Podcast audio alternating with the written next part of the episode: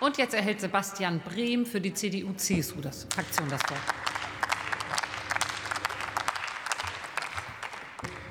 Sehr geehrte Frau Präsidentin, liebe Kolleginnen und Kollegen! Nach den aktuellen Zahlen der Herbstprognose der renommiertesten Wirtschaftsforschungsinstitute in Deutschland wird für dieses Jahr eine Inflation von durchschnittlich 9 Prozent, wir sind ja gerade sogar über 10 Prozent, und für das nächste Jahr eine Inflation von 9,6 Prozent vorausgesagt, kam gerade diese Woche. Dass die Inflation auch übrigens durch die Energiepreise getrieben ist, sind wir uns einig. Wir haben es mit einem Angebotsschock zu tun. Aber anstatt eine Angebotsausweitung vorzunehmen, ganz vernünftige marktwirtschaftliche Instrumente, schafft die Bundesregierung Maßnahmen rein auf der Nachfrageseite, die verkonsumiert werden.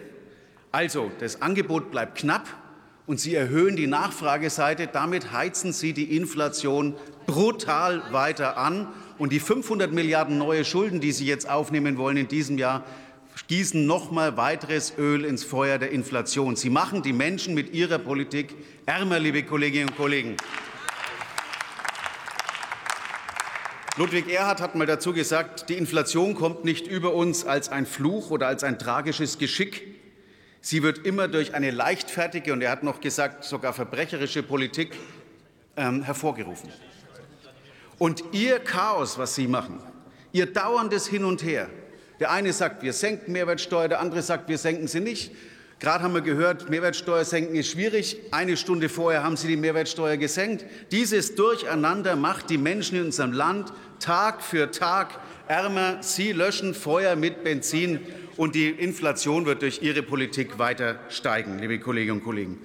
Und deswegen ist übrigens auch die Diskussion um die temporäre Absenkung der Mehrwertsteuer auf Lebensmittel auf 0 Prozent richtig, um die Menschen in unserem Land kurzfristig zu, zu entlasten. Sie haben gesagt, das ist kein Instrument.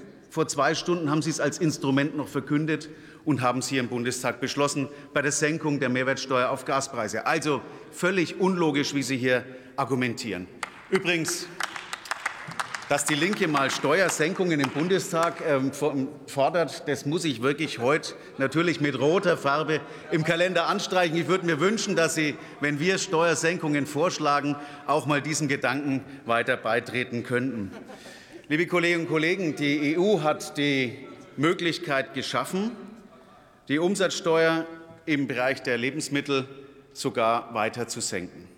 Und deswegen ist der Gedanke richtig, sich darüber Gedanken zu machen. Wir haben ja schon im Februar gefordert, die Umsatzsteuer auf Gas zu senken. Im Februar. Sie hätten die Bürger schon wesentlich früher entlasten können. Aber Sie haben es nicht getan und haben gezögert und gezaudert und in der Koalition diskutiert. Heute haben Sie es gemacht. Ein richtiger Schritt. Wenn man aber die Umsatzsteuer bei Lebensmitteln senkt, dann muss man systematisch vorgehen. Deswegen ist der Ansatz richtig, sich die ganzen Sonderfälle auch mal anzuschauen. Ähm, ist die ganzen Sonderfälle, also Kartoffel 7 Prozent, Süßkartoffel 19 Prozent. Man könnte diese ganzen Beispiele, die ja genannt werden, immer weiter fortsetzen. Also wenn, lassen Sie uns zusammensetzen. Sie haben gesagt, es ist notwendig, hier was zu tun. Sie sind an der Regierung. Tun Sie was, handeln Sie. Wir werden mit Ihnen sprechen und werden mit unserem steuerlichen Verstand uns hier in die Diskussion mit einbringen. Ähm, aber bislang ist es ja bei Ihnen so in der Ampel, dass Sie auf unsere Expertise komplett verzichten. Es gibt ja nicht einmal Gespräche. Also fangen Sie an, mit uns zu sprechen. Gerade in der jetzigen Zeit wäre es notwendig, dass Sie uns mit einbinden, um die Bürgerinnen und Bürger in Deutschland zu entlasten. Das ist doch unsere erste Pflicht, anstatt so einen Streit und so ein Chaos in der Regierung hervorzurufen, liebe Kolleginnen und Kollegen.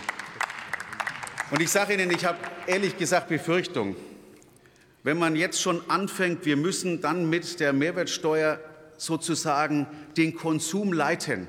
So ist es ja vorhin gesagt worden. Das heißt, auf Gemüse fordert ja den Grünen auf Gemüse 7 Prozent, aber bei Fleisch erhöhen wir es. Ja, das war in Ihren Forderungen enthalten. Das wäre doch falsch. Wir begünstigen, und das hat die Staatssekretärin gesagt in ihrer ersten Äußerung, wir begünstigen die Ananas aus Südamerika und wir belasten die guten Landwirte auch der Fleischproduktion, der regionalen Fleischproduktion in Deutschland. So können Sie das doch nicht machen, liebe Kolleginnen und Kollegen. Wenn, lassen Sie uns wirklich systematisch vorgehen. Und wenn die FDP übrigens sagt, ähm, schwierig. Also wir können da ganz schwierig beitreten. Sie haben begonnen übrigens diesen ganzen äh, Senkungs, die ganze Senkungsdiskussion damals mit 7 Prozent Mehrwertsteuer in der Hotellerie. Also deswegen können wir Deswegen können wir miteinander diskutieren. Deswegen können wir miteinander diskutieren und uns abstimmen. Lassen Sie uns in lassen Sie uns in ruhige und fachliche Gespräche im Finanzausschuss zusammensitzen. Aber Sie sind am Zug. Sie müssen uns auch die Gespräche anbieten. Bislang haben Sie die alle ausgeschlagen, um Ihre eigenen Streitigkeiten erst einmal auszutragen. Herzlichen Dank. Ich freue mich auf die Diskussion im Finanzausschuss. So, zum Abschluss der Debatte bin ich gespannt, wie weit wir in der Historie zurückgehen. Letzte Redner